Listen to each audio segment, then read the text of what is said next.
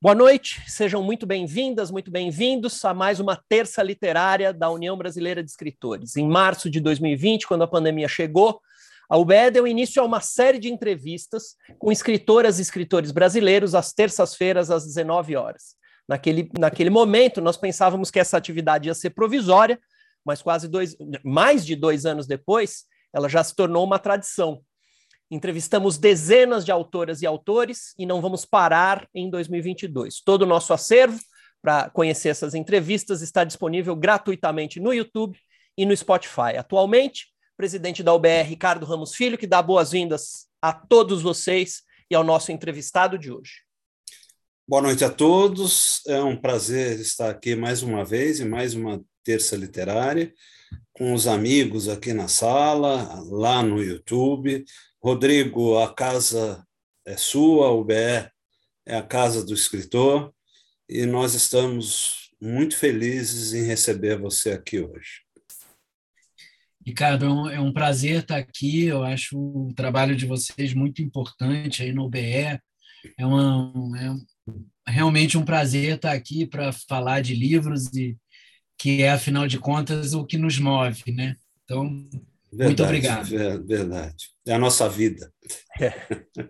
Obrigado, Rodrigo. Eu só vou fazer, é, é, só vou apresentar. É, já já a gente começa a entrevista, só vou pedir para o Ricardo Fernandes, que é nosso vice-presidente também, dar o boa noite a todos que estão aqui, ao Rodrigo. Ricardo vai fazer a mediação das perguntas do público na segunda parte. Seja bem-vindo, Ricardo. Obrigado, Rogério. Boa noite, Rodrigo. Tudo bom? Boa noite. Boa noite. Boa noite a todos aqui do Zoom, do YouTube. É, como o Rogério falou, eu vou, Rodrigo, fazer a mediação depois que o Ricardo terminar a entrevista com você. Eu vou fazer a mediação com o público, tanto via Zoom como via YouTube, tá bom? Uma ótima entrevista para todos aqui. Muito obrigado. Obrigado, Ricardo. Antes de apresentar nosso convidado, queria dar dois breves avisos. O primeiro é que o Prêmio Jucapato, concedido anualmente pela União Brasileira União Brasileira de Escritores, já está na sua fase de indicações do público. É, desde o dia 20, o público em geral já pode indicar no nosso site os seus escritores preferidos que tenham publicado um livro no ano de 2021. Só para lembrar, os últimos cinco vencedores do Prêmio Jucapato foram Renata Palottini, Milton Ratum, Inácio de Loyola Brandão, Ailton Krenak e Laerte Coutinho. Esse é o primeiro aviso. Então, se você quiser indicar o seu escritor preferido que tenha publicado um livro em 2021, você já pode fazer isso pelo site da UBE. É, o segundo aviso é que a União Brasileira de Escritores e a Associação de Escritores de Xangai selecionaram oito contos chineses e a UBE selecionou oito contos brasileiros para uma publicação conjunta. Essas duas entidades vão publicar 16 contos é, nas versões em mandarim e português e vão fazer a tradução né, de lá para cá e de cá para lá. Para a tradução de contos chineses para o português e para preparação, diagramação, revisão, confecção da capa, editoração da versão brasileira do e-book, a UBE está com um projeto de crowdfunding no Catarse. Nós adotamos o formato de financiamento coletivo para aprofundar o importante diálogo entre essas duas culturas literárias, China e Brasil. Pedimos a todos que puderem que colaborem com o nosso livro de contos, o livro de contos Brasil-China, eh, no link que uh, o Ricardo Fernandes vai colocar agora, tanto no bate-papo aqui na sala do Zoom, quanto lá na sala do bate-papo do YouTube. Finalmente, apresento a vocês o nosso convidado, que é o Rodrigo Lacerda. Ele nasceu em 1969 no Rio de Janeiro, é escritor, tradutor e editor. Antes de falar de alguns dos livros, Queria dizer que ele é, como tradutor, ele verteu para o português autores do porte de William Faulkner, Alexandre Dumas, pronunciei corretamente? Rodrigo, é Alexandre Dumas, né? Uhum. É, Raymond Carver, H. Wells, entre outros, tendo recebido o Jabuti de melhor tradução de língua francesa em 2009 e melhor tradução em 2011. Rodrigo trabalhou em algumas das mais importantes editoras do Brasil, como a Nova Fronteira, a EDUSP, a editora da Universidade de São Paulo, a COSAC Naif e a Zahar. Atualmente ele é editor executivo na, na Record, tem doutorado pela USP em Teoria Literária e Literatura Comparada. Mas os livros, né? Então, é, são vários, vou falar aqui de alguns. É, Rodrigo é um escritor bem, muito premiado, né? Então, é, ele tem uma novela de 1995 que recebeu o prêmio Jabuti, O Mistério do Leão Rampante. Ele tem Dinâmica das Larvas, Fábulas para o Século XXI, Tripé, Vista do Rio, esse que foi é, finalista de vários prêmios, entre eles Portugal Telecom e Jabuti. Ele tem o Fazedor de Velhos e depois tem o Fazedor de Velhos 5.0, é isso, né, Rodrigo? Isso, é, é a continuação da história 30 anos depois que é, é, que é o último livro, né? É o seu último livro. É, é o, é o lançamento mais recente, mais... é de 2020. Muito legal. Além desses, ele tem Outra Vida, romance premiado também, levou o prêmio da Academia Brasileira de Letras, segundo lugar nos prêmios Biblioteca Nacional e Portugal Telecom, República das Abelhas, também finalista. Aí ele tem Hamlet ou Amleto. Amleto é, é como se fala em Portugal, né?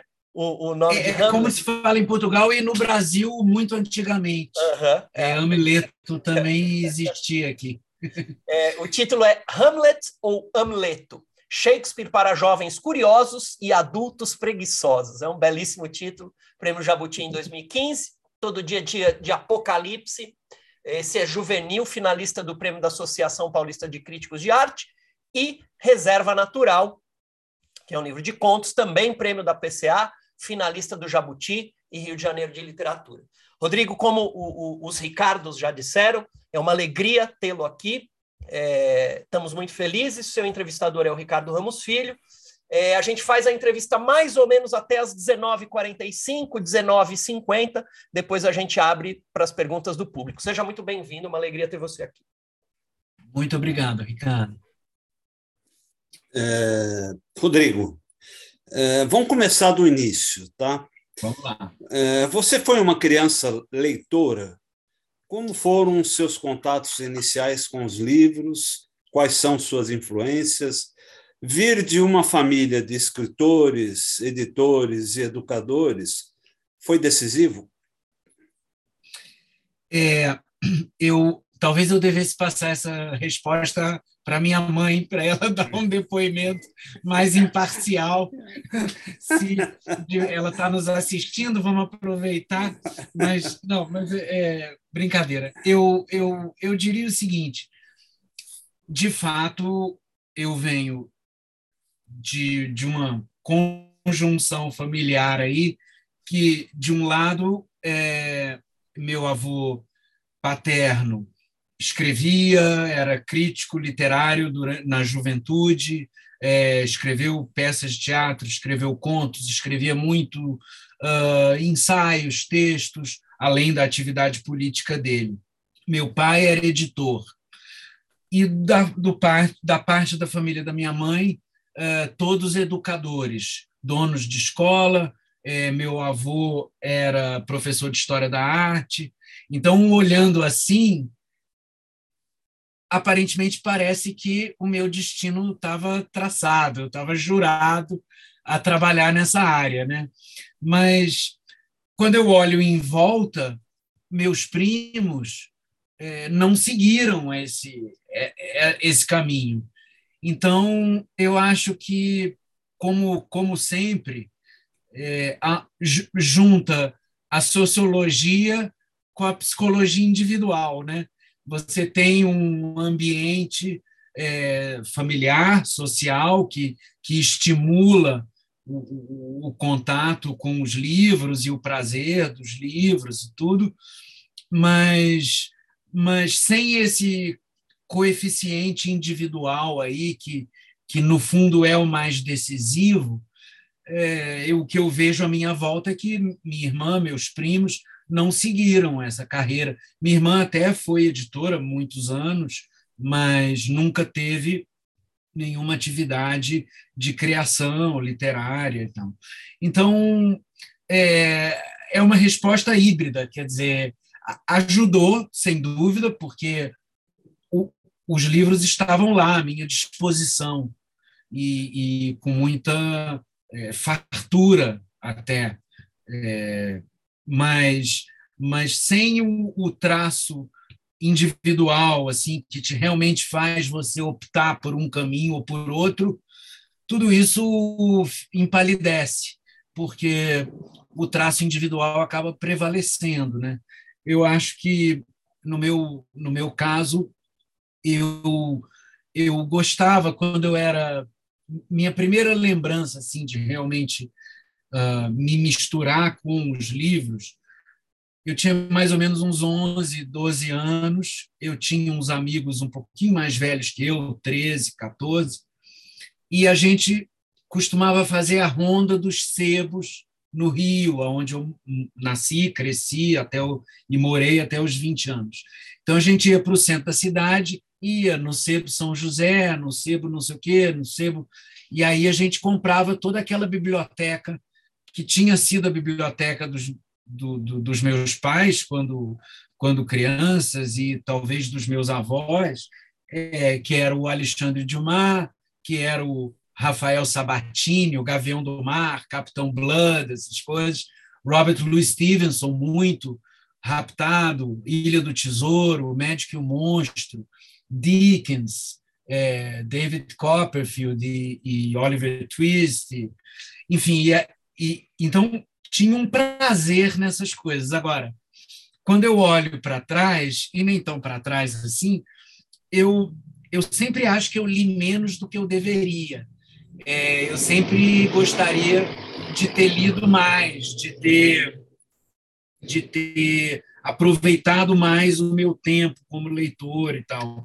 Então, tinha muito uma curtição, digamos, de encontrar uma edição bonita, de encontrar uma capa que era bacana. Então, as capas da, da antiga coleção Terra Mariar, que eram ilustradas, coloridas, aquilo me, me, me encantava. tinha o Tarzan, né? Tinha uh, dessa Tarzan. coleção. Meu é. pai era um grande leitor dos Tarzans, grande leitor dos é, Tarzans. É, é, é, e o Tarzan e o, e os homens formiga, Tarzan e os homens leopardo, essas coisas. O, o filho da e, selva, essas coisas. Exatamente. E eu comprava também muito Tarzan.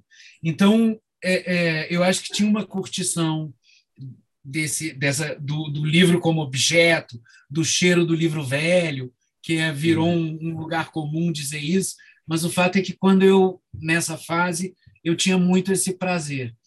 E Agora, dizer que eu li tudo isso aos 11, 12 não, não seria verdade. Demorou um pouquinho mais até eu processar é, é, algumas dessas coisas e, e, e ler tudo. E, e, esses passeios pelo centro da cidade era sempre sábado de manhã, né? Porque a gente estudava, tinha outras atividades durante a semana e elas terminavam na livraria Leonardo da Vinci que era uma grande importadora de livros na época. Né? E, e ali você percebia que tinha um outro degrau, quer dizer, eram livros em outras línguas, coisa que na época eu não falava nenhuma, nenhuma outra além do português, é, mas, mas aquele fascínio dos livros como objeto se mantinha. E a Leonardo da Vinci tinha uma grande coleção de livros de histórias em quadrinho é, é, importadas, porque no Brasil, na época, não se fazia história em quadrinho, praticamente. Isso uhum. eu estou falando começo dos anos 80. Então, era uma. A Leonardo da Vinci era assim: o, o, o mundo do livro dizendo: olha, vocês chegaram até aqui, daqui para frente tem um outro degrau, e com o tempo vocês vão chegar lá.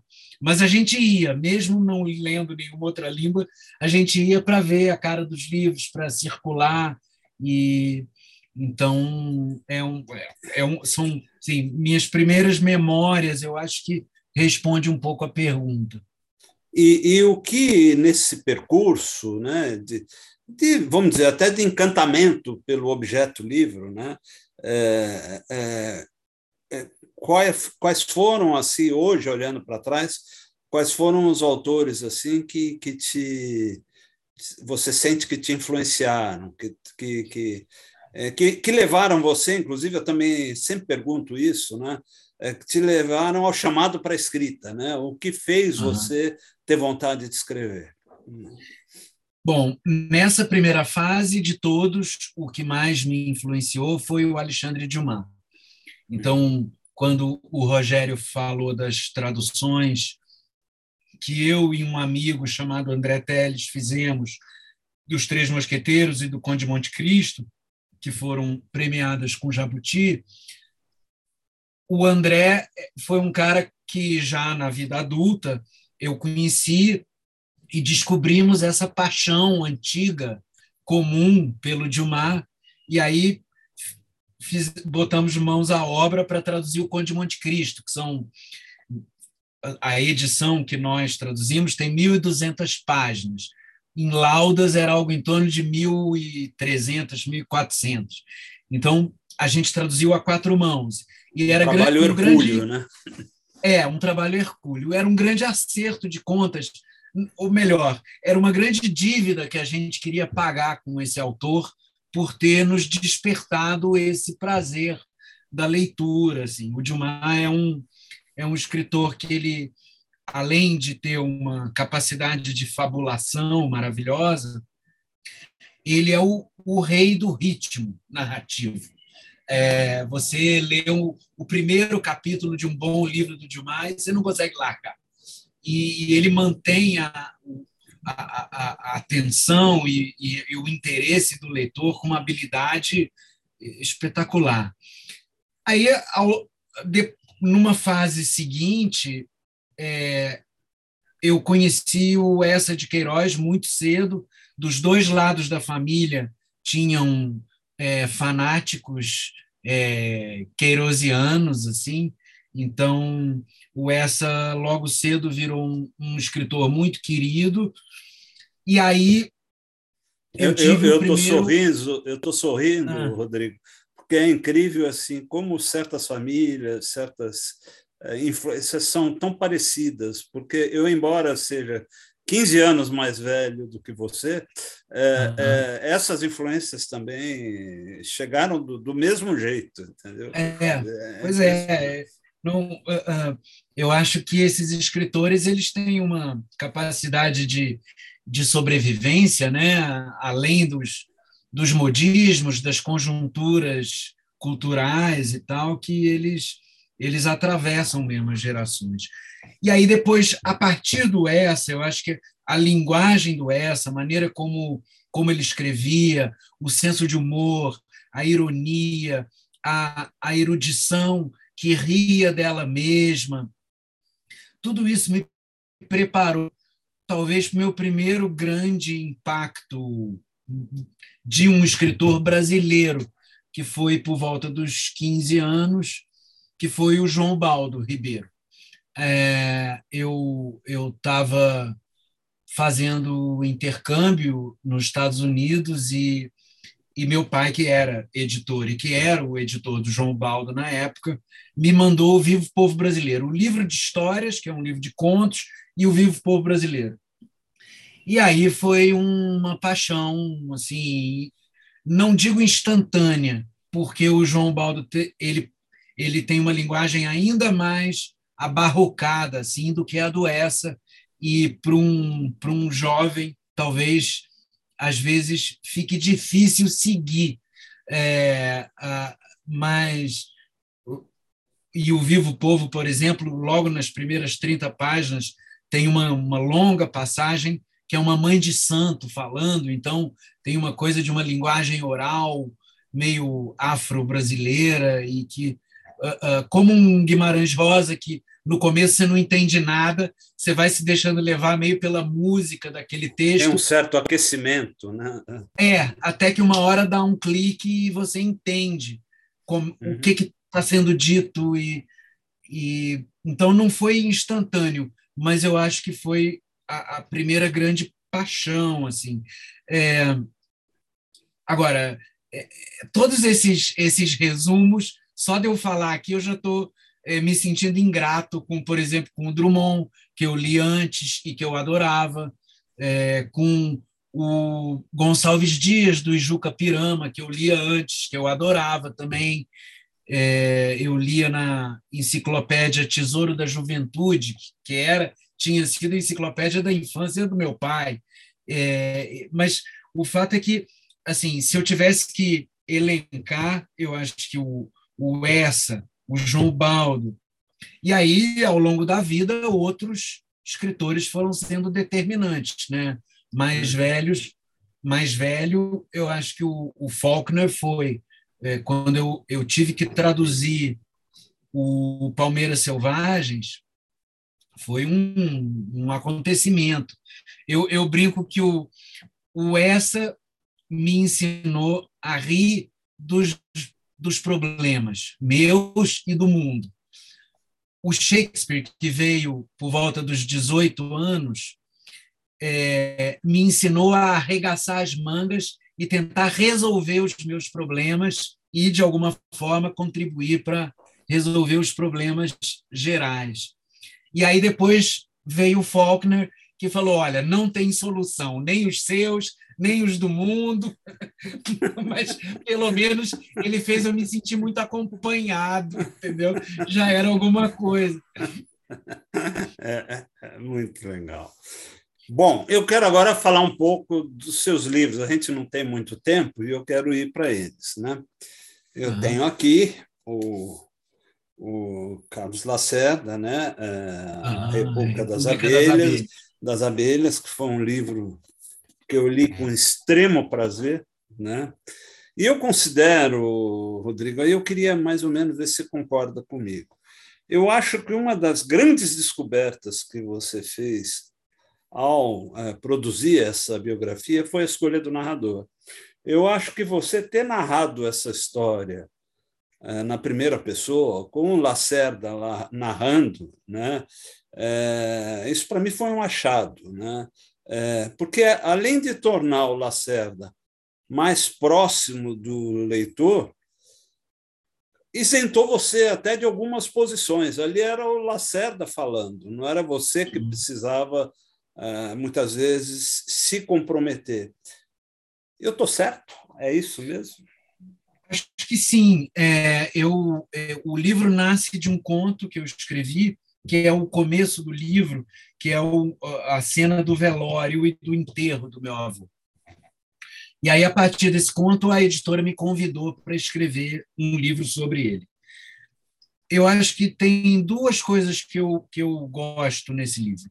Uma é a escolha do narrador, porque, como você falou, dizer, sendo neto, qual é o nível de imparcialidade possível? É, é assim, claro, eu, te, eu olhando a trajetória do meu avô, tem momentos que eu é, discordo radicalmente das atitudes que ele tomou, das, das posições que ele, que ele é, tomou e tudo. Mas uh, o, o quão postiço seria dizer isso?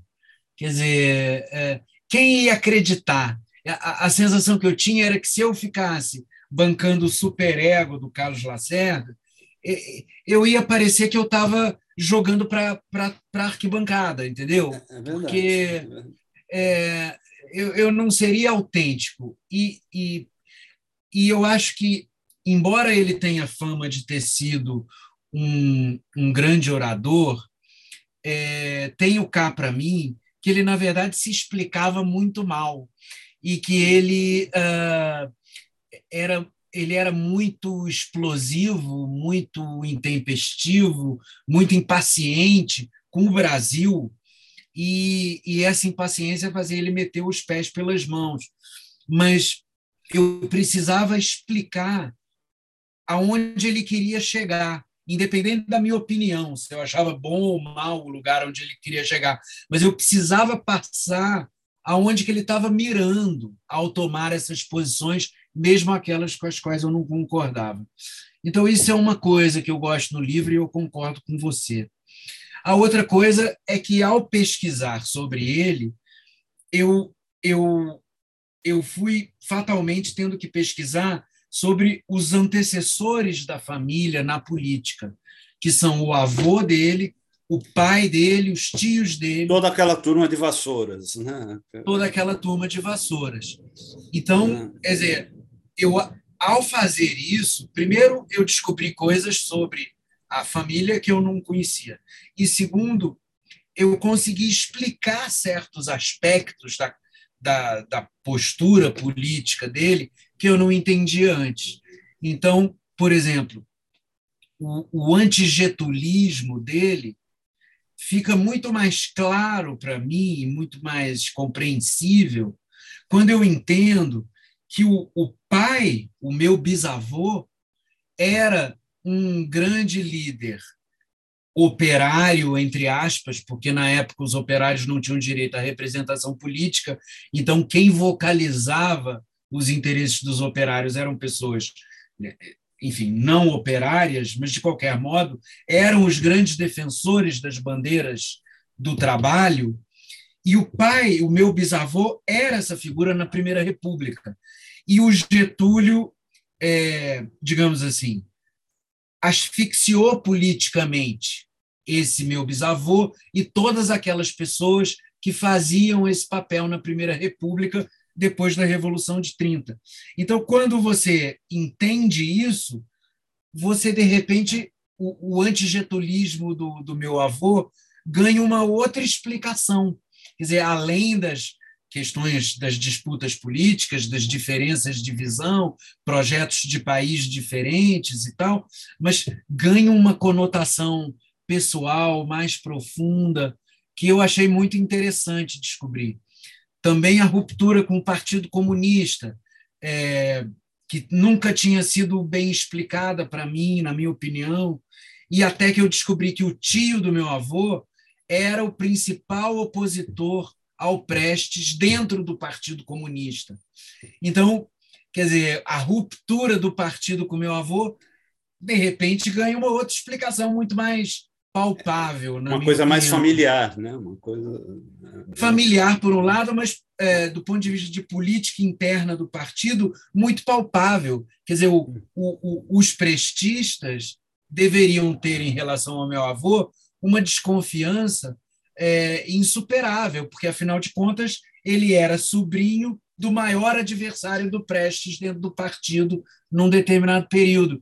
Então, assim, eu comecei, através desses antecessores na política, iluminar questões do meu avô que, enfim, achei interessante revelar certos bastidores familiares que explicavam alguma coisa desse personagem tão complexo, polêmico e odiado e amado, né? Uhum. Muito legal isso. E Outra coisa né, que, que eu acho no livro fantástico, né, o episódio em que o Carlos Lacerda, morto no túmulo, é, reflete é, sobre a organização das abelhas, é, para mim é antológico. Aquilo ali é, é, é uma coisa assim maravilhosa, né? perfeito. Né? É, o que faz com que seja perfeito também é a escolha do título do livro, né? A República das Abelhas. Né? É, e me fez imaginar que nós aqui no Brasil somos abelhas muito atrapalhadas. Né? Assim, é, quem lê uma biografia como a sua acaba sentindo pena dessas abelhas. Né? Não, não, é, não é um pouco por aí também? Sim, é, é, a ideia, o título A República das Abelhas era um pouco isso, quer dizer, as abelhas, ao esgotarem a, a capacidade de uma determinada colmeia, tem que fundar outra. E aí e essa escolha é complicada, né? E essa escolha é complicada e violenta, porque as abelhas defendem uma determinada direção ou outra, e as opositoras dão cabeçadas nessas abelhas que estão desfilando em defesa de um determinado é, é, local novo para a nova colônia. E eu, eu ah, gostei muito dessa ideia de uma política tão violenta, porque as abelhas dão cabeçadas realmente nessas, nessas uh, defensoras de um determinado local. E também a ideia da, da colmeia como aquele, aquele centro do frenesi, né? Uma tentativa eu... de organização, né? Um... É, mas mas que na hora da, do, do, dos desorganizada revoadas fica aquela confusão visual assim e aquele barulho ensurdecedor e eu pesquisando sobre o Brasil dos anos 20, 30, 40, sobre tudo, é... assim, tinha uma quantidade de projetos políticos uh, plausíveis, bons ou maus, não vou entrar no mérito, mas plausíveis. Quer dizer, você tinha o anarquismo, você tinha o comunismo, você tinha o fascismo. Quer dizer, o, ser fascista nos anos 30, 40 é uma coisa, mas ser fascista nos anos 20 é outra. Quer dizer, a gente sabe que deu tudo errado e que o ovo da serpente já estava lá, mas na época as pessoas não sabiam. Assim como o, o, os comunistas dos anos 20 não, não, não podiam. Ainda não tinha tido o relatório Khrushchev. Né? Exatamente. Então, é, quer dizer, essas coisas são dinâmicas e, e, e, e, eu acho que o livro me ensinou isso de uma maneira muito clara. Então, essa ideia de vários projetos políticos simultâneos disputando essa colmeia, digamos uhum. assim, a, a ideia era essa. Agora, é, com certeza dá pena das abelhas, porque elas lutaram, lutaram, lutaram e, e não conseguiram chegar. Chegamos a onde chegamos. É, porque assim, vários desses projetos poderiam ter dado certo, mas uhum. por acaso nenhum deles funcionou bem entre nós, né? É, nem o é. liberalismo, nem o nenhum deles. Não. É, eu, eu vi com muita simpatia, uh, uh, Rodrigo, uh, um esforço seu no livro, e até, até por ter um avô famoso também, né? eu acho que eu uhum. me coloco um pouco no, no seu lugar. Eu vi com muita simpatia no livro um esforço de compreender a figura do Carlos Lacerda, mergulhado em um Brasil político em formação, né? É, e aliando-se muito o teu trabalho de pesquisa ao trabalho de ficção. Hum. Até que ponto você conseguiu se reconciliar com seu avô nesse livro? Você viu como, como teve esse papel também? Acho que sim. É, eu, eu, como eu fiz faculdade de História, eu já tinha lido muito do que ele tinha escrito e já tinha tido, digamos, essa ginástica interior de lidar com esse avô tão complicado, é, que gerava à minha volta paixões, idolatrias e ódios e, e horrores, né? É, eu me lembro que meu melhor amigo, quando eu era adolescente, era gaúcho. E eu, durante dois ou três anos, fui passar as férias de fim de ano no Rio Grande do Sul com ele. E o pai, o avô dele era um getulista fanático, assim, da velha guarda.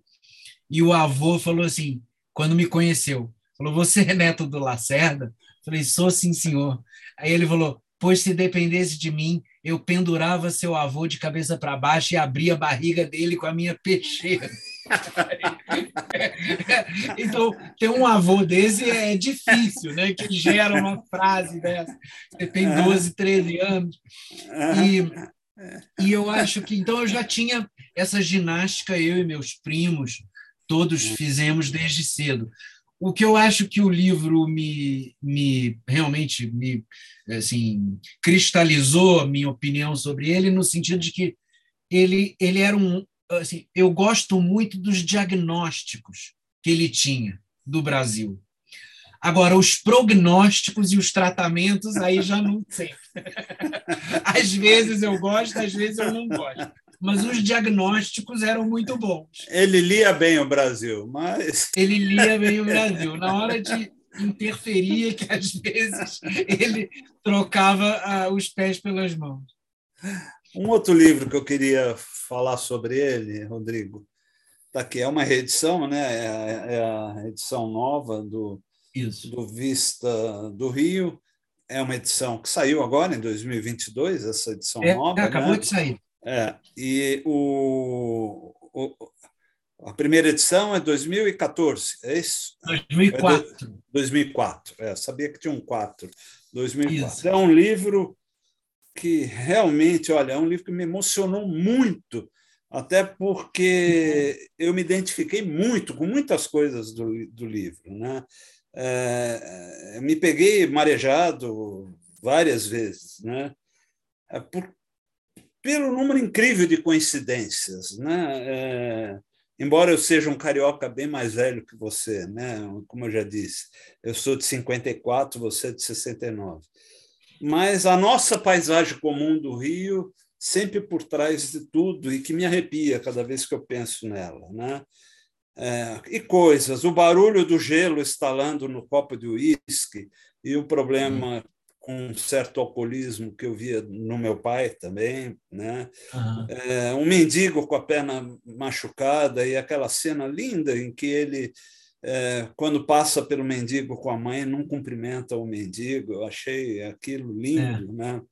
É, o jeito, aquilo eu morri de rir, porque inclusive você escreve de um jeito que é muito aquilo mesmo, né? O jeito paulista da enfermeira falar sendo imitado pelo carioca, né? É perfeito aquilo, né? A doença e a morte rondando um amigo, o edifício Estrela de Ipanema, que me lembrou demais, mas muito mesmo, o, o, o prédio onde meus primos moravam no Leblon, né? É, é, e o começo, que é uma coisa de arrepiar, é o começo incrível daquele beija-flor dentro do copo do liquidificador e, e aquela experiência é, sádica né, dos dois meninos, é, incrível. Eu considero um pequeno, grande romance. Né? É, agora, até que ponto, isso me, me causou uma dúvida, a gente consegue escrever ficção apartado da memória, porque o livro parece ter muito de você, da sua história, né? Eu percebi durante a leitura algumas frustrações suas, né? Por exemplo, que eu não sei se são reais, agora eu coloco aqui, tá? Ah, é, a, tá. a, vontade de ser caricaturista, o amor pela biologia, o, de, o desejar ser poeta, é, tudo isso está fora da ficção, certo? No livro? É.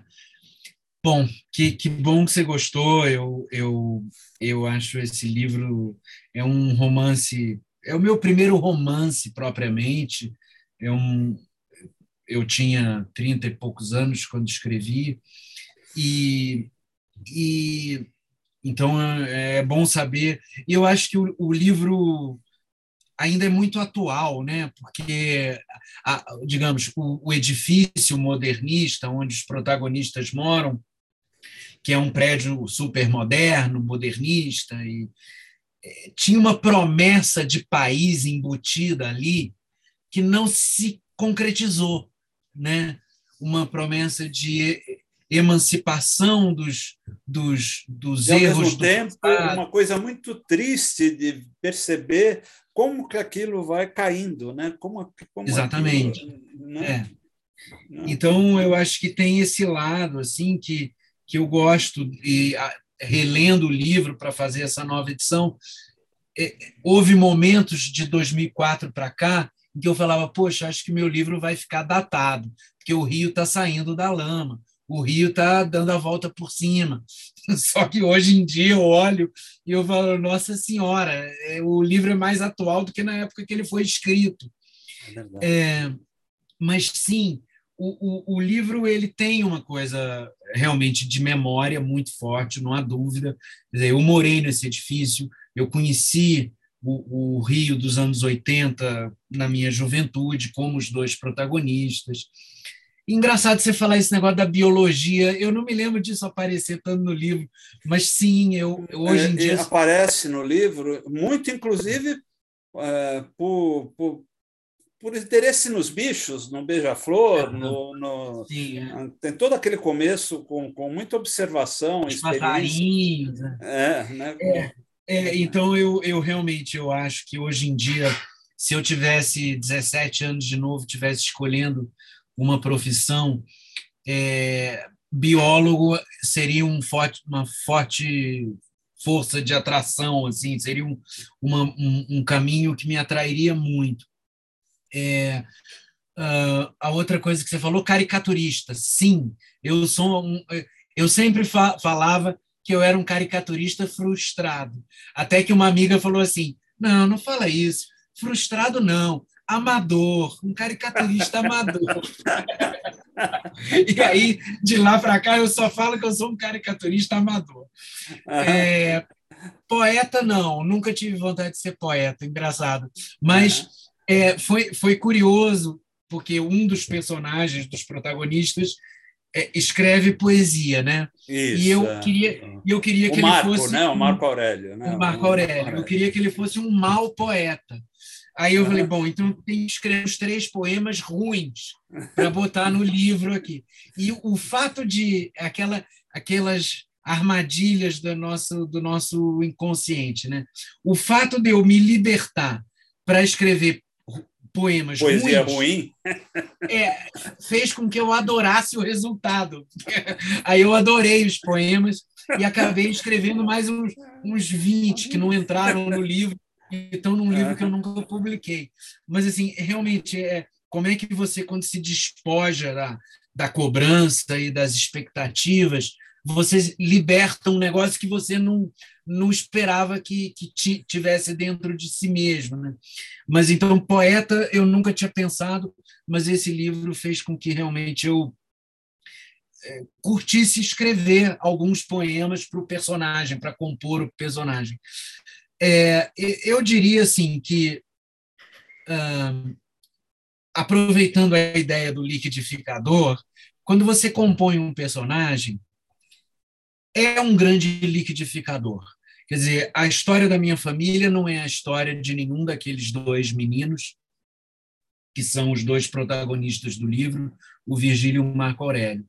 É, eu não tive esse amigo, eu, eu tive muitos amigos que, que morreram de AIDS, mas, mas, mas não foi do jeito que o livro conta, foi outra história. É, então, assim, é, é, um grande liquidificador que entra memória, entra uh, uh, uh, fantasias, desejos, mas também entra muita coisa é, que você ouviu, que você viu, que você testemunhou, que alguém te contou. Quer dizer, é muito difícil eu me lembro do, do Hamlet, uma hora, num dos monólogos, ele fala: é, se, eu, se eu dividisse a, a minha personalidade, eu teria 30% de covardia, 20% de passividade, uhum. 20% de medo. Eu, eu, seria, seria muito prático, né? a gente, ao escrever, fazer esse tipo de divisão muito certinha, mas na verdade é tudo muito misturado. Então, não há dúvida que os dois personagens têm coisas minhas, os dois protagonistas. É, mas a gente percebe, né? percebe. É, mas o Marco Aurélio, por temperamento, mais, digamos assim, é uma pessoa mais próxima de mim, seria, sim, sim. e é um narrador, não por acaso, né? É. E, e achei muito interessante. Né? É, queria falar um pouquinho sobre o seu primeiro livro, né? O Mistério do Leão uh, Rampante. Né? Até no, porque eu acho né, que os grandes escritores, eu considero você um grande escritor, até você já falou isso agora, né? tem sempre alguma influência muito forte no primeiro livro. Né? É, eu acho, por exemplo, até para falar de um que eu estudei, que eu conheço muito, que é o Graciliano, eu acho que é muito fácil achar o Essa em Caetés, do Graciliano, que é o primeiro uhum. romance dele. Né? É, e eu acho que esse livro, O Mistério do Leão Rompante, traz algum eco do João Baldo. Ele tem alguma coisa do Baldo nele. Né? Talvez o humor dele. Né? que é uma característica do João Baldo, que era muito presente. Eu conheci bem o João Baldo, eu tenho um episódio com ele na Bahia, que eu nunca vou me esquecer, porque ele contou uma história tão engraçada, e eu comecei a rir tanto que eu me esqueci que eu estava sentado em um banquinho e fui encostar. E eu, no meio da sala cheia, eu caí para trás, rolei do banquinho e rindo, né? De tão engraçado que era a história do, do, do João Baldo, né? Eh, ele tinha muito esse humor presente, aquele jeito dele, né? Eh, Você, no livro, desejou brincar com a linguagem erudita? Tem um, alguma coisa nesse sentido? Você. É... Sim, esse livro foi, foi surgiu por acaso. Eu estava terminando a faculdade de História e engatilhei um possível mestrado com uma professora, minha amiga, e ela, naquele semestre, estava dando um curso sobre as fronteiras entre literatura e história. E eu fui fazer o curso como ouvinte, e ao final do curso, o nosso trabalho era pegar o tema da na nossa tese e transformar num conto. Porque ela dizia que, que, que ciência é a história se, uh, por exemplo, o Brasil colônia, visto por um historiador católico, é uma coisa, por um historiador positivista é outra, por um marxista é uma terceira, e assim por diante. Quer dizer, a, a história seria, então, a construção de um discurso, mas que advoga uma certa veracidade, enquanto que a ficção é assumidamente a construção de um discurso da imaginação, da liberdade e tal. E então o trabalho do fim de curso era cruzar as duas coisas e transformar o tema da nossa tese numa num conto. E foi assim que eu escrevi o Leão Rampante. A, a minha tese na época era para ser um fla-flu entre Shakespeare e Camões, o teatro do Shakespeare e o teatro do Camões. Como o teatro do Camões era mais medieval, religioso, preso a valores é, anteriores, enquanto que o teatro do Shakespeare era um teatro mais moderno, em que uh, os personagens tinham vontade própria num nível que o teatro do Camões não, não, não apresentava. Então. Bom, ao ter que transformar isso num conto, eu escrevi o Leão Rampante, que é a história é uma história que se passa na Inglaterra elizabetana, né? E, e o Shakespeare é personagem. E mas eu me lembro que quando eu sentei para escrever, eu tinha dois modelos na cabeça. Um era o Vivo Povo Brasileiro, porque também era uma coisa histórica, uma ficção histórica, muito engraçada, muito bem humorada e com uma linguagem que eu que eu, eu acho essa capacidade de rir da própria erudição que o João Baldo tinha, que o Essa tinha, eu acho isso uma virtude espetacular. Talvez a, a suprema virtude intelectual, para mim, seja a capacidade de rir do seu próprio universo de referências literário, estilístico, estético, é, porque isso impede que o, o, intelectual, o escritor, se leve muito a sério, entendeu? É, não tem aquela pose do é, pedante, pernóstica. Então, eu admiro muito isso, e o João Baldo era um grande modelo. E o outro grande modelo era o, a ópera do Don Giovanni, do Mozart que também tem uma leveza ao tratar de temas muito sérios, tem uma leveza, tem um senso de humor, tem um, um, um sabor pitoresco, picaresco, e, e que eu a, a, adorava e adoro. Então, eu tinha esses dois modelos, e, e eu. E, e, o, e o Mozart é outro caso, quer dizer, um homem capaz de fazer músicas absolutamente celestiais, mas ao mesmo tempo também capaz de fazer músicas burlescas, satíricas, humorísticas. E o Don Giovanni tem um pouco de tudo isso misturado, né?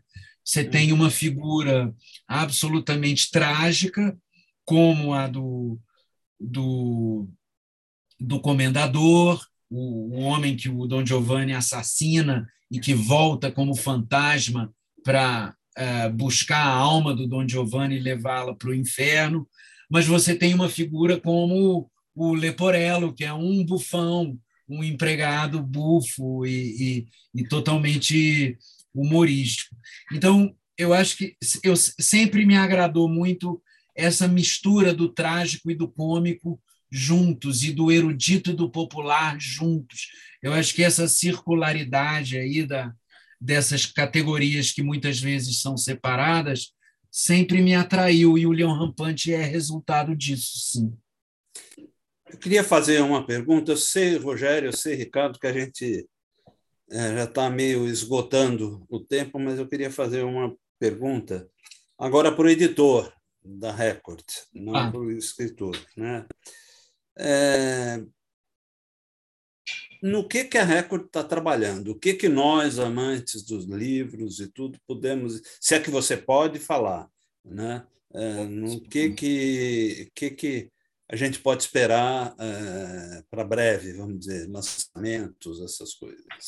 Bom, a, primeiro preciso estabelecer uma diferença, quer dizer, uma coisa é o Grupo Record. O Grupo Record é um pequeno mundo editorial Somos cinco editores, 12 selos. É, então, eu tenho uh, colegas que trabalham com a Paz e Terra, com a civilização brasileira, com a Rosa dos Ventos, que aí tem uma, uma linha de publicações mais política, mais de sociologia e política propriamente, comportamento, talvez. Você tem eu tenho colegas que trabalham com, com livros mais de autoajuda, autoajuda profissional e tal. Você tem, eu tenho colegas que trabalham com uma ficção é, de leitura, de consumo mais, mais rápido, uma ficção de grandes romances. Eu tenho colegas que trabalham com, com uma ficção mais juvenil, mas é, incorporando todas as pautas é, da, da sociedade hoje em dia. Então, é, o, o, antigo uh, romance de, sei lá, de vampiro, hoje em dia é um, é um vampiro gay que trabalha, entendeu? Quer dizer, é, é, é, uma, é, uma, é um, um caldeirão de questões que entra na ficção para atualizar os velhos gêneros e, e, e dá um sabor moderno a eles, que eu acho muito interessante. É, questões raciais, questões de gênero, questões políticas e tal.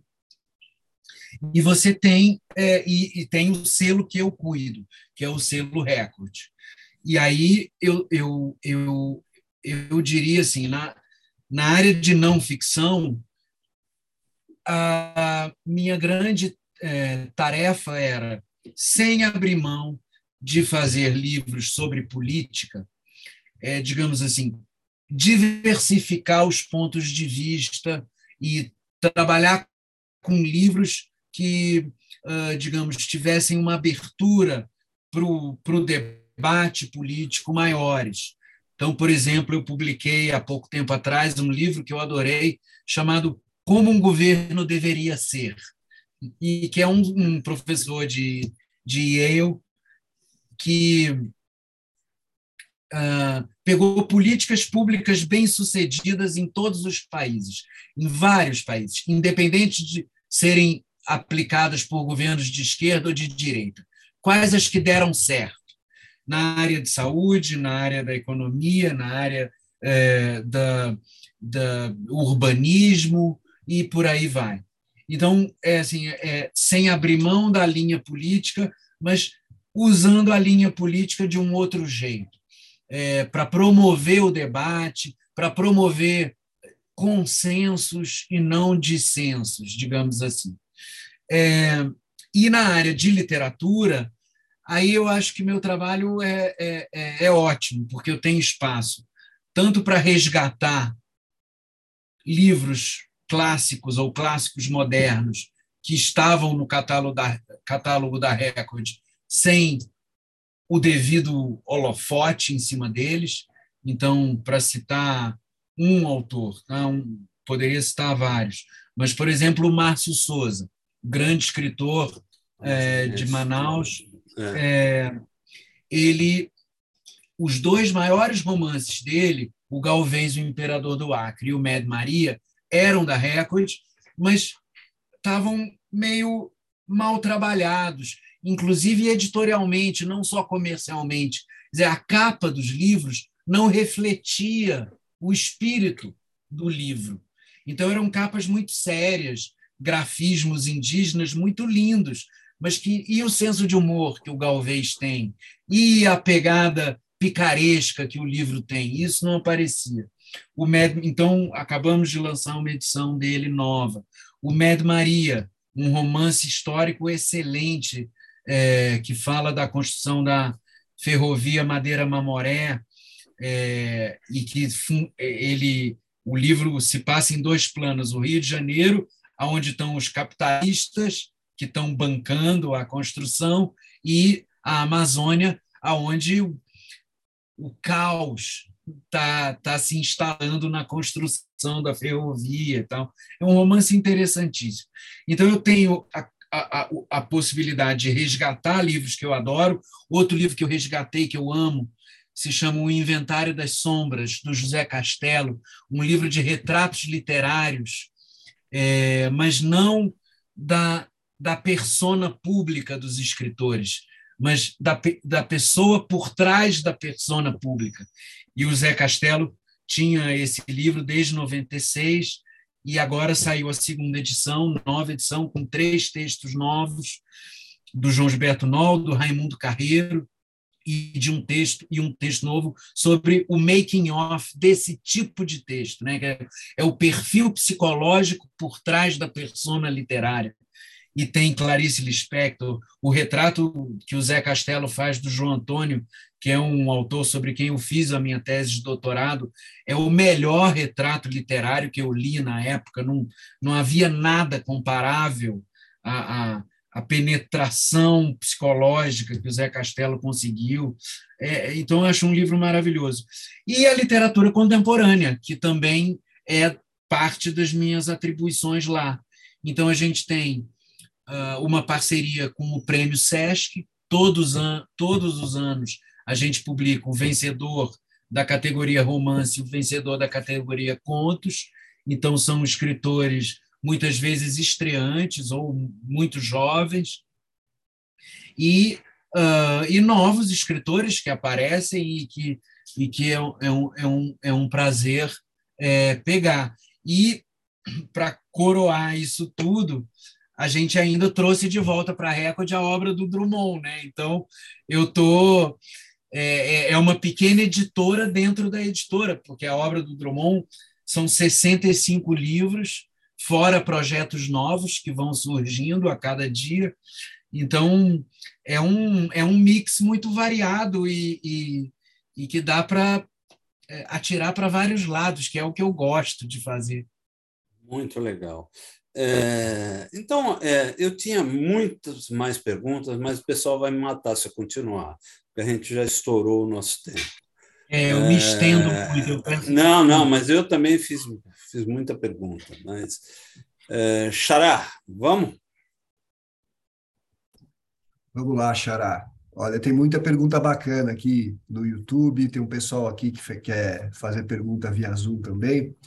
É, Rodrigo, eu vou ler algumas, alguns comentários do YouTube, aí a gente volta para as perguntas aqui do Zoom e depois vai para as perguntas do YouTube, tudo bem? Tudo bem. Olha só, é, o, o, da, o Davilmar está com a gente aqui, o Mauro também está sempre com a gente, é, o Newton Rezende, que foi entrevistado há uns, algumas entrevistas aí há um mês atrás, uh, o Mauro, inclusive, faz uma pergunta, o Davilmar também, o Marcelo, é, da editora Reformatório também, está é, tá aqui acompanhando com a gente sempre, tem uma pergunta para te fazer. Né?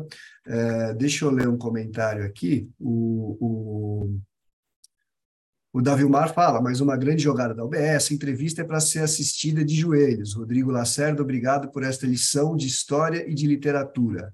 Anotando aqui os seus títulos para comprar. Opa, obrigado. Bacana. O, o, bom, tem alguns comentários aqui que são feitos no meio de, da, das entrevistas, né? Uh, o, eu, agora, eu vou passar aqui para o Jaime fazer a primeira pergunta, depois eu volto para o YouTube, que acho que esses comentários ficam mais fáceis de fazer com as perguntas que estão lá. É, Jaime, você quer abrir seu microfone? Ah, acho que não abriu, Jaime. Ah, agora abriu. É, é, ok, agora ok. Bom, primeiro, boa noite a todos. É uma alegria imensa estar aqui com você, Rodrigo. É uma coisa que eu. Oi, eu, Jaime, obrigado. Eu realmente fico muito feliz. Eu ia comentar alguma coisa sobre, sobre a República das Abelhas, mas acho que esse assunto já foi magistralmente colocado uh, pelo Ricardo Ramos Filho. Então, eu vou tocar numa coisa que não foi tocada aqui e que, aliás, tem a ver com o Ricardo Ramos Filho uh, e com o nosso Paulo Mauá, aqui também da diretoria, que é o seguinte: escrever para crianças e jovens. Você que tem uma você que tem uma obra literária, acadêmica e tudo mais, tida como aquilo que a gente poderia chamar de literatura para adultos, né? É, você tem pelo menos três obras voltadas para esse público é, de, de, de, crianças e jovens. É, uhum. Eu tenho, como ex-professor de pré-escola, eu tenho uma imensa dificuldade em escrever, nunca consegui terminar uh, cinco páginas sequer para esse público. Como é que, quem é que você coloca na, na, na, na, naquela coisa do lugar do autor na hora de escrever para crianças e jovens? Como é que é esse processo? É diferente do outro processo de escrita? Por exemplo, escrever uma biografia como a do seu avô?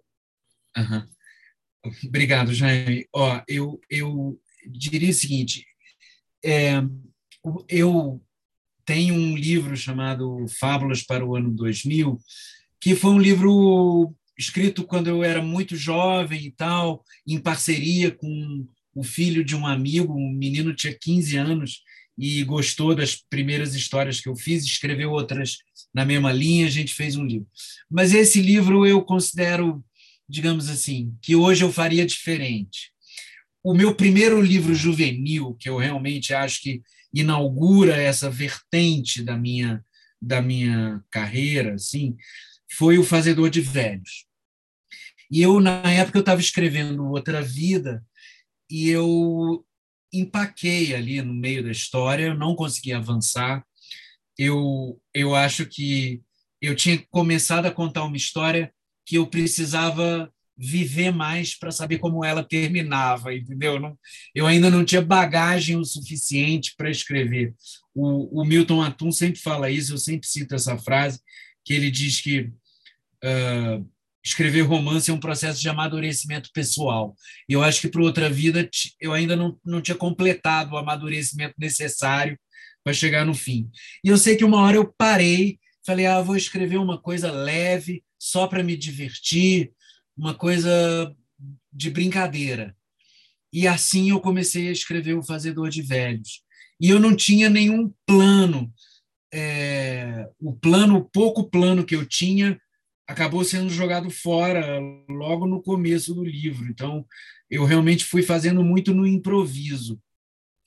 E para mim, a literatura juvenil acabou sendo um espaço de muita liberdade, assim, de muita de muita leveza para escrever, mesmo que eu fale de temas sérios, é, que eu fale de Hamlet para jovens, ou quando eu lancei o Fazedor de Velhos, uma especialista em literatura juvenil me falou: gostei do seu livro, mas ele é estranho, né? Porque ele é para jovens, mas você fala de doença, envelhecimento, morte. O que você está querendo fazer? Preparar os jovens para o sofrimento? E eu achei essa pergunta bizarra, porque só uma pessoa que esqueceu como é ser jovem pode achar que o jovem não sofre, que ele precisa ser preparado para um sofrimento que só virá quando ele fizer 18 anos ou quando ele entrar na faculdade. Não sei qual era a fantasia dessa senhora. Então, assim, eu aos 14 anos, 15 anos, eu tinha muito medo de morrer. É, eu tinha muito medo da vida passar rápido e eu não aproveitar. É, então, esse tipo de sofrimento existencial, eu tinha vontade de saber o que, que ia ser da minha vida. Se eu ia casar, se eu ia ter filho, qual ia ser minha profissão, onde eu ia morar, o que, que eu estou fazendo aqui, qual é a minha vocação. Esse tipo de problema existencial a gente tem em todas as idades, eu acho, e em cada uma delas esses problemas se apresentam de um jeito diferente, mas essencialmente o jovem é capaz de, de entender os problemas dos adultos, porque, a seu modo, eles os vivem também. Quer dizer, eu, eu, não, eu não gostei de essa de Queiroz aos 14 anos de idade, aos 13, porque era superdotado. Eu gostei porque, porque o Essa falava de coisas que eu conseguia ver aí à minha volta. Né? Então, eu acho que, para mim, a literatura juvenil é um momento de descontração, de, de uma fala muito espontânea, assim, que eu escrevo como eu falo. Então, isso é no Fazedor de Velhos, no Fazedor de Velhos 5.0, no Todo Dia Dia de Apocalipse e no Shakespeare para jovens preguiçosos e adultos curiosos. É, porque é, ali eu estou falando se eu estivesse conversando com o meu leitor, coisa que aí na literatura adulta nem sempre acontece. Legal, legal. Legal, obrigado. Obrigado, Jaime. Obrigado pela pergunta. Agora nós temos um, a Raquel Naveira. Raquel, você quer abrir o seu microfone? Sim. Boa noite, Rodrigo. É um prazer ouvir você. E eu estou falando aqui, Rodrigo, de, de Campo Grande, de Mato Grosso do Sul, do Pantanal. E esse, o seu livro, o Reserva Natural, ele tem esse olhar para o meio ambiente, para as questões do mundo selvagem. Você falou que gostava de biologia. É, uhum. Você coloca assim essa coisa da catástrofe que nós estamos vivendo, cataclisma para as novas gerações e essa palavra natural ela está também ligada ao sobrenatural. Muitas vezes a gente esquece que o sobrenatural nada mais é do que uma camada sobre o, so, o natural. Por isso que é sobrenatural. Nada de sobrenatural acontece se não está ligada, ligado ao meio ambiente, se não está ligado ao natural. Então, eu queria que você conversasse um pouquinho a respeito desses contos e dessa sua visão sobre o natural e o sobrenatural. Tá legal, obrigado. Bom, o Reserva Natural ele é um livro dividido em duas partes, né? Tem uma parte que é o território e tem uma que tem cinco contos e tem uma parte chamada fauna que tem cinco contos também. É, basicamente a, a, a, o motivo da organização. Os contos são muito variados entre si, uns narrados em primeira pessoa, outros em terceira, uns em que há o idioleto, né, o jeito de falar individual do narrador é muito marcado, outras vezes é um, um registro mais neutro, tem de tudo ali, tem narradores traficantes de droga, narradores cientistas, é, é, enfim, é tudo muito variado. Mas essa divisão em duas partes, território e fauna, basicamente dizem respeito a, primeiro, os cinco primeiros contos da fase território, eles têm problemas que uh, são, na minha leitura, pelo menos, mais importantes do que a voz narrativa. O, o, conto pode até ser narrado em primeira pessoa, mas não é a voz narrativa que predomina. Há uma questão além do narrador maior, seja uma coisa é, do meio ambiente, seja uma coisa da, da, da sociedade. Há, há, vários aspectos que transcendem a voz narrativa.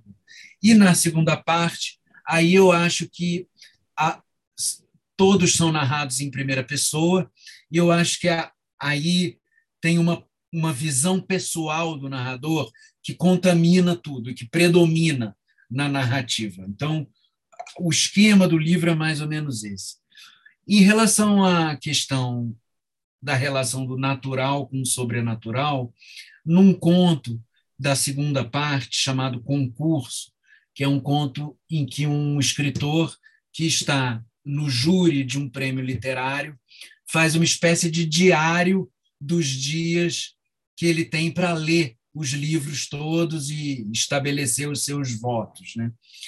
E e ao longo desse diário, além de observações sobre os livros, ou de mesmo de trechos dos livros, ele tem reflexões variadas. É um diário bem livre, assim. E uma delas, ele fala, é, não é eu eu eu não preciso de nada sobrenatural para acreditar, digamos assim, no milagre, ah, porque o que a ciência já me ensinou sobre a natureza é tão miraculoso, é tão absolutamente extraordinário que eu, que que a ciência e o pensamento uh, transcendental, mágico, religioso, o nome que você quiser dar, já, já se casaram para mim. Porque uh, quando você pensa na ideia, na, na digamos, na, no, no, no delicadíssimo, sutilíssimo equilíbrio entre fauna, flora, meio ambiente, entre os determinados biomas, é, entre os ventos, os mares e o clima. É, quando você, quando a ciência te explica isso, tudo isso é tão absolutamente maravilhoso que eu, não, eu nem preciso mais do pensamento religioso para acreditar é, em, em algo que me transcende. A ciência já me mostrou o caminho. É, nesse sentido, não há deixa de haver oposição entre o natural e o sobrenatural, porque uh, as revelações são tão incríveis e uh, as revelações uh, que a ciência me dá que, que para mim já basta, já cheguei lá. É... Agora, o, o livro tem uma, uma visão sobre o, digamos, o, o apocalipse climático, para a gente continuar na, na mistura entre religião e ciência, é, um pouco, um pouco não, acho que pessimista. Quer dizer, realmente, eu acho que o, o livro se pergunta se a humanidade, a partir do século XIX, descobriu formas exacerbadas de explorar mundo, os recursos naturais. E, por achar que controlava a natureza, ela agora descobriu que ela está destruindo a natureza, por essa fantasia de controle. Aí, parte do discurso é: bom, mas cabe a nós, agora é só mudar a chavinha dentro de nós mesmos para salvar a natureza, porque o controle sobre ela nós temos. E eu me pergunto se isso é verdade, porque eu acho que tem uma natureza interior, uma natureza da nossa própria espécie, que a gente não controla. E, e não é impossível que nós ah, sejamos arrastados para a nossa própria destruição pelos nossos pelas nossas próprias características, características como espécie.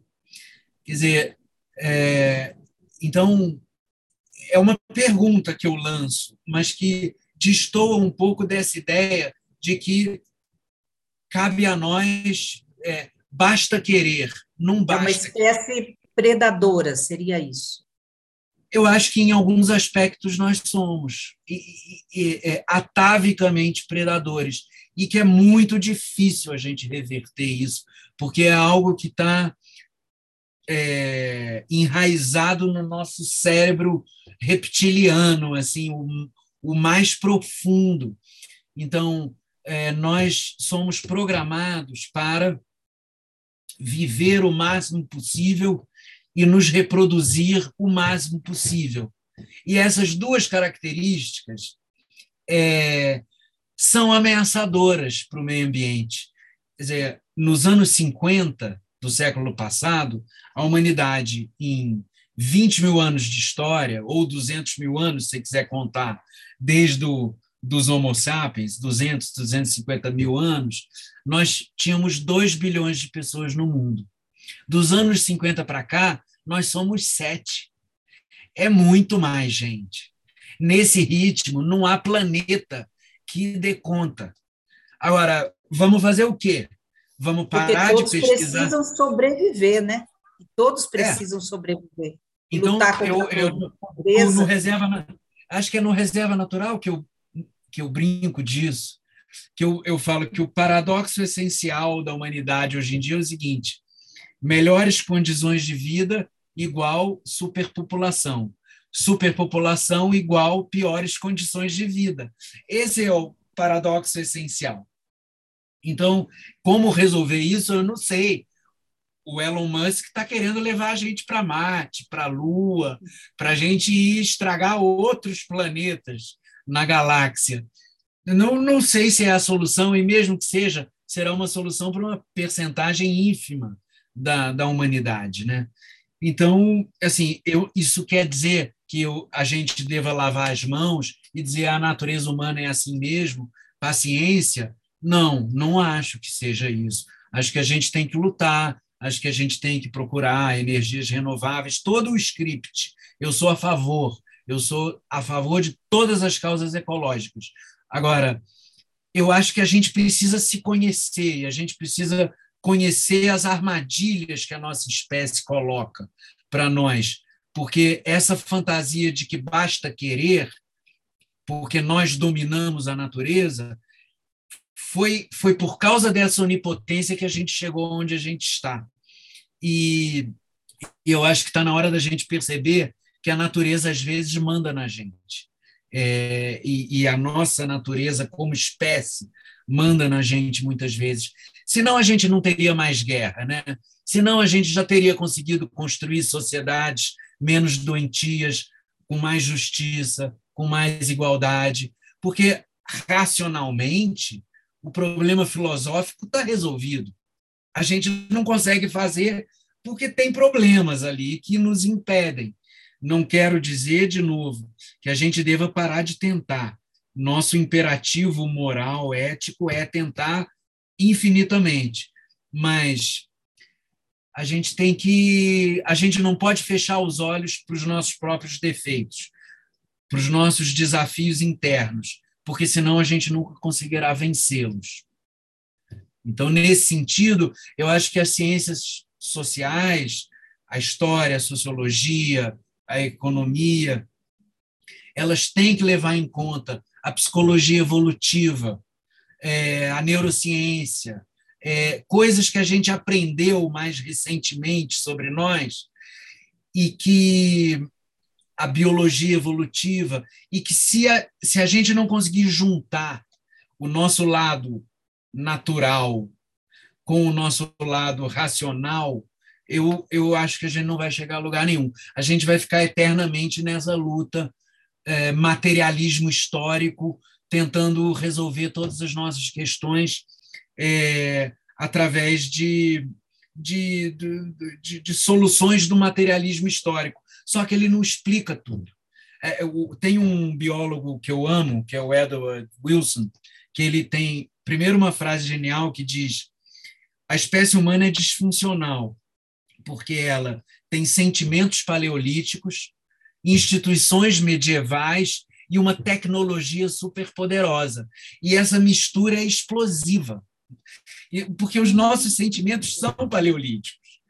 É, foi, foi nessa fase da evolução da espécie que os nossos sentimentos se formaram. É, eu adoro essa frase. E outra coisa que ele diz que eu gosto muito é que ah, é, a, a evolução da espécie humana ela se dá em dois níveis: dentro do grupo e entre grupos. E dentro do grupo, a espécie humana evoluiu de tal modo que os indivíduos lutam por se destacar. Só que na competição entre grupos, vencem aqueles que têm um espírito coletivo mais forte. Então, esses dois vetores do individualismo e do coletivo estão contraditoriamente enraizados dentro de nós, desde a da pré-história. Então, eu, eu, eu, eu gostaria que as ciências sociais incorporassem esse, esse tipo de reflexão, porque o que o Edward Wilson diz é o seguinte: a nossa história, que a gente chama de história, o início da escrita, recua 20 mil anos, 30 mil anos. A nossa história evolutiva como espécie recua 250 mil.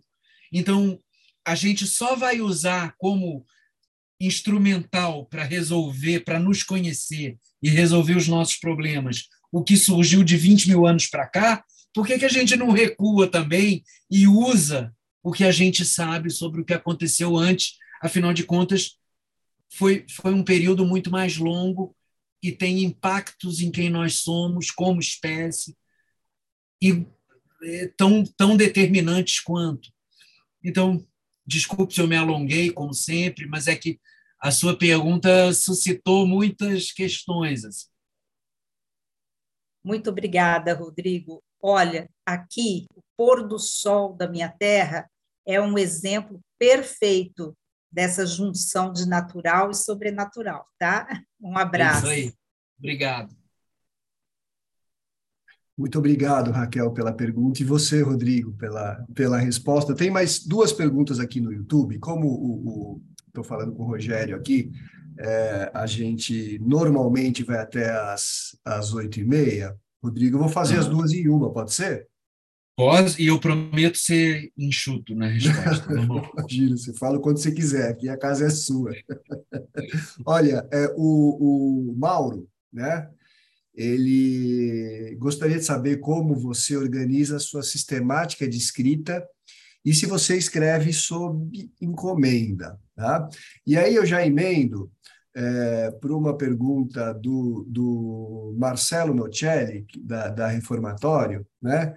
É, que ele, é, ele, ele diz assim: Eu costumo dizer que a literatura brasileira vive agora o seu melhor momento nos últimos 50 anos queria saber, ele quer saber se você concorda.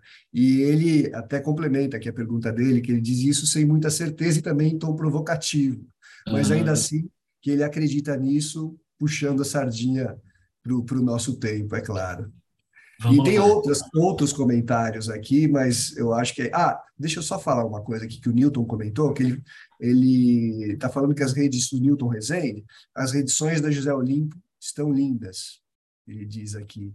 E ele diz que é ótimo haver a reedição dos livros do Márcio de Souza. Né? Legal. Tá, bom. é isso aí. É, bom, é, eu como eu organizo, eu eu tendo, eu prefiro trabalhar bem cedo pela manhã, trabalhar na parte da manhã e, e aí parar na, por volta da hora do almoço. É, isso é o meu dia de trabalho ideal. Assim.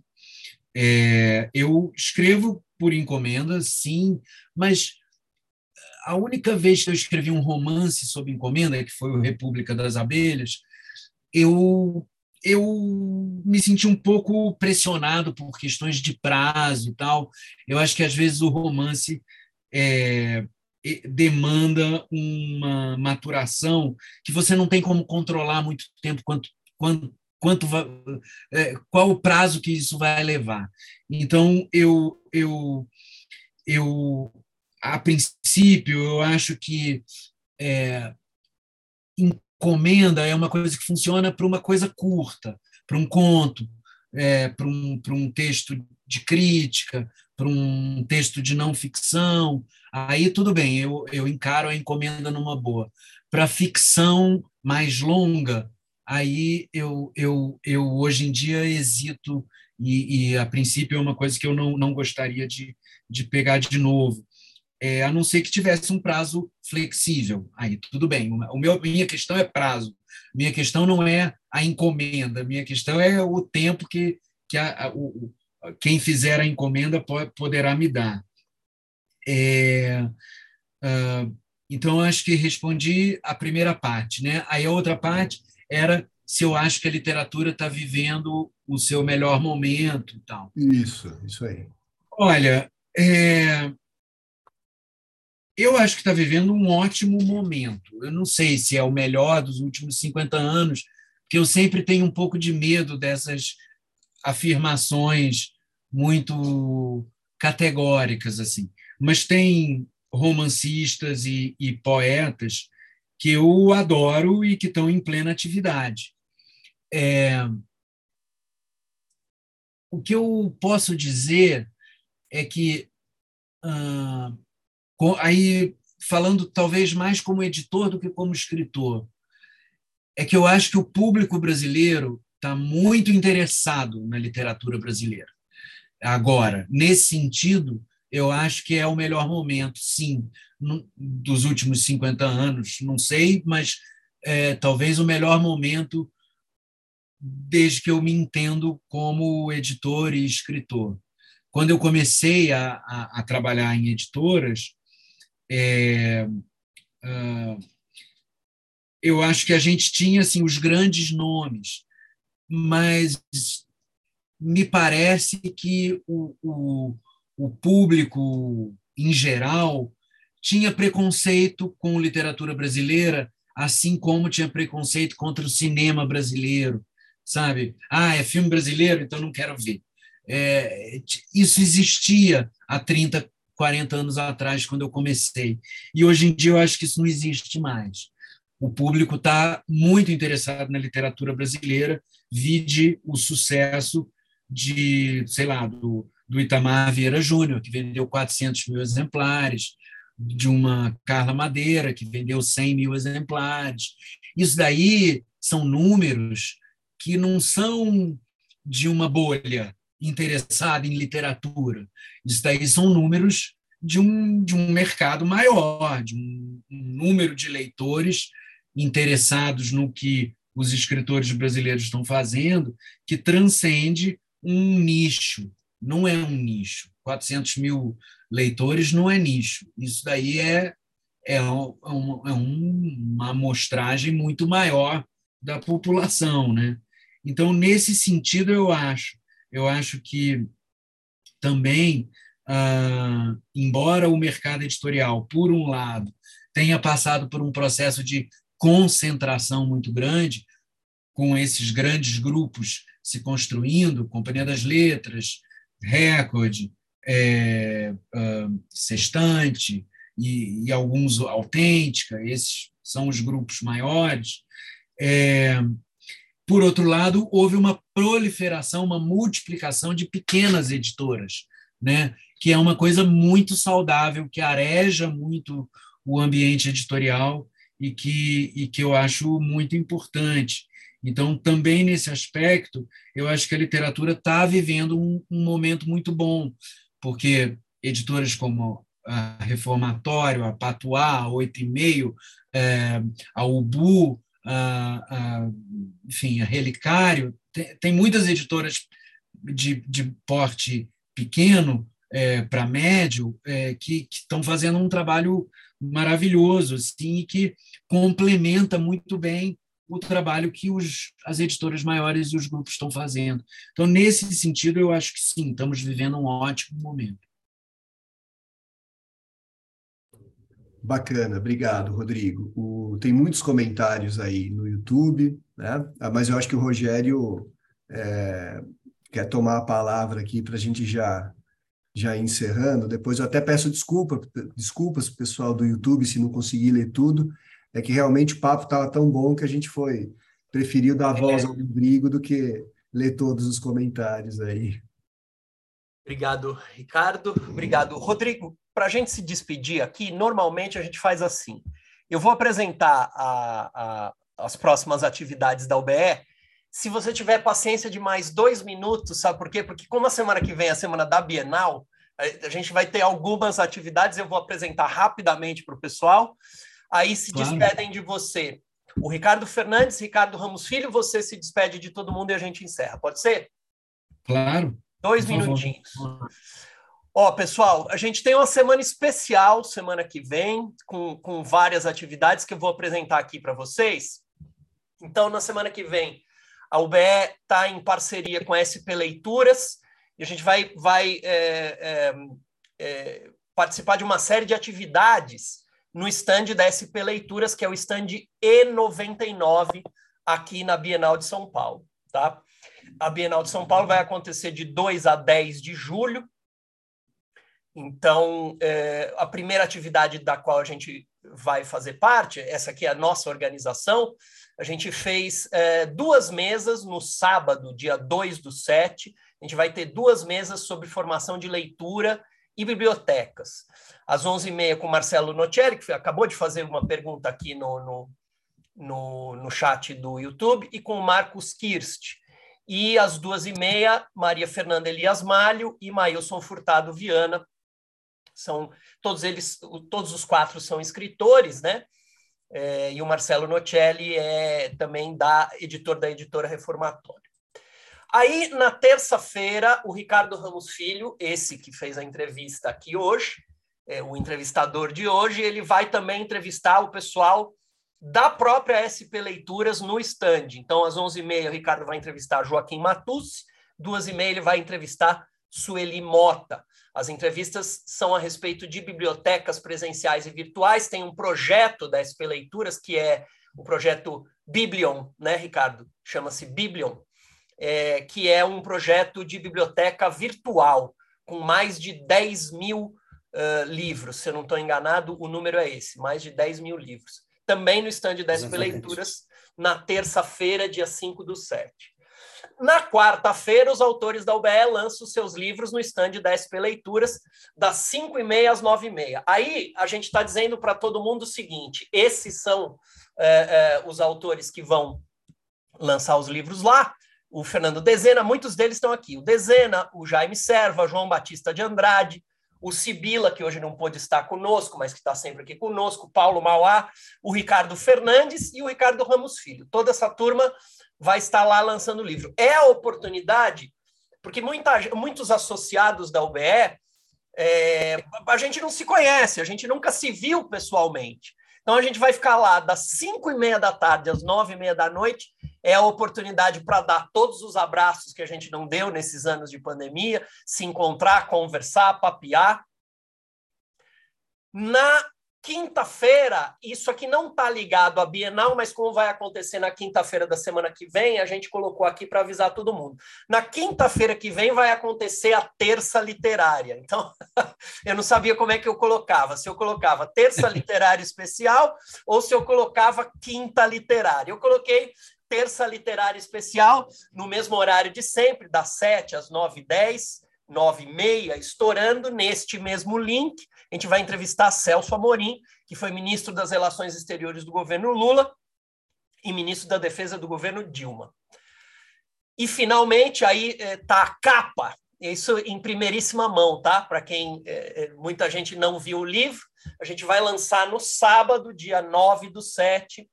É, então, é o fechamento das nossas atividades no stand da SP Leituras. A gente vai lançar esse livro que é a antologia do concurso de contos Ana Maria Martins, o concurso de contos que a UBE promoveu no ano passado. É, o livro está aqui, só para vocês. Acho que só eu tenho o livro, só para vocês morrerem de inveja, ele está aqui na minha mão. só eu é, é, vi, acho que um exemplar é, físico está aqui na minha mão. A gente Uma tá edição tá... primorosa da Laranja Original. Primorosa, primorosa. Ficou lindíssimo. Vou mostrar aqui só um instante, interromper o compartilhamento só mostrar, só para dar um, gostinho e as pessoas irem no lançamento. Ó. Tem aqui a, as fotos da Ana Maria, é, é, tem é, a apresentação da Cássia Janeiro, que é nossa diretora, não pôde estar aqui hoje.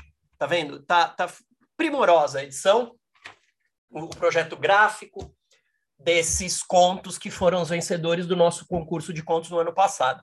A gente vai convidar, são 15 autores, né, os, os 15 primeiros colocados no concurso de contos, a gente vai convidar todos eles. De um número bastante amplo, né, Rogério? São Eram 15, 15, 15... De mais de 700 concorrentes, se não estou enganado. É, acho Isso, que eram mais é. de 700 concorrentes. Então, hum. a gente vai convidar todo mundo, é claro, tem gente de fora de São Paulo e tal, mas a gente vai tentar, vamos ver se a gente consegue que o, o maior número de, de autores estejam próximos. Pronto, era isso. Desculpa, pessoal, tomei aí cinco minutinhos de vocês. É, Ricardo Fernandes, vamos lá. Para a gente Obrigado, se despedir. Obrigado, Rogério. Rodrigo, foi um prazer te ouvir.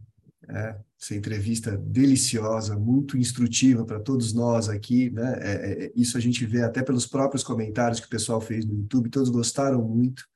Eu te agradeço pela presença aqui, é, agradeço também ao pessoal do Zoom, que está aqui, agradeço ao pessoal do YouTube. Novamente, peço desculpas se não deu para ler todos os comentários. É que eu acho que tem papo para mais umas duas entrevistas, né, Rodrigo? Então, acho que a gente pode se ver numas próximas aí. E muito obrigado pela sua presença. Uma ótima noite para você. É, Rodrigo, é, bom, antes de eu me despedir do Rodrigo, eu só queria é, reafirmar: a gente faz um monte de coisa, mas é importante que participem. Vão, vão visitar a gente lá na, na, na Bienal, é, participem do Capato, né, escolham um, um o seu representante é, para o prêmio Jucapato a gente trabalha, a gente quer fazer uma UBE cada vez mais próxima de vocês. É, Rodrigo, foi um prazer conversar com você. Tá? É, a entrevista realmente, acho que foi o Davi Omar que falou que é uma entrevista de se ouvir de joelhos. Eu acho que realmente foi uma grande entrevista sua, foi um prazer te ouvir. A gente agradece. É, e eu agradeço não só você, mas a todos os presentes, tanto aqui pelo, como pelo YouTube. Um beijo para todo mundo. Obrigado. Bom, gente, eu que agradeço uh, Ricardos, Rogério, é, enfim, Raquel, Jaime, todo mundo. Foi um prazer estar aqui com vocês. Obrigado pelas perguntas, pela, pela leitura tão generosa dos livros e pelo convite. Eu uh, certamente vou visitar o estande da UBE lá na Bienal. Eu quero, quero e a gente vai E a gente vai visitar o estande da... Eu, pelo menos, o estande da, tá da Record, da Record também. Está ótimo. É um prazer estar aqui com vocês. Muito obrigado. Um. Nós, nós, nós é que agradecemos, é, União Brasileira, em nome da União Brasileira de Escritores. É, volto a dizer o que o Ricardo já falou, a UBS sua casa, por favor, fique próximo da gente. E para todos que estiveram aqui e nos acompanharam no YouTube, um grande abraço. Até a semana que vem. Então, lembrando que semana que vem a terça literária vai acontecer na quinta, mas o quente é a gente se encontrar pessoalmente na Bienal de São Paulo, nessas várias atividades que a gente vai, vai ficar divulgando pelas redes sociais. Um grande abraço a todos, até a semana que vem, na quinta-feira, que será a terça literária especial. Um abraço.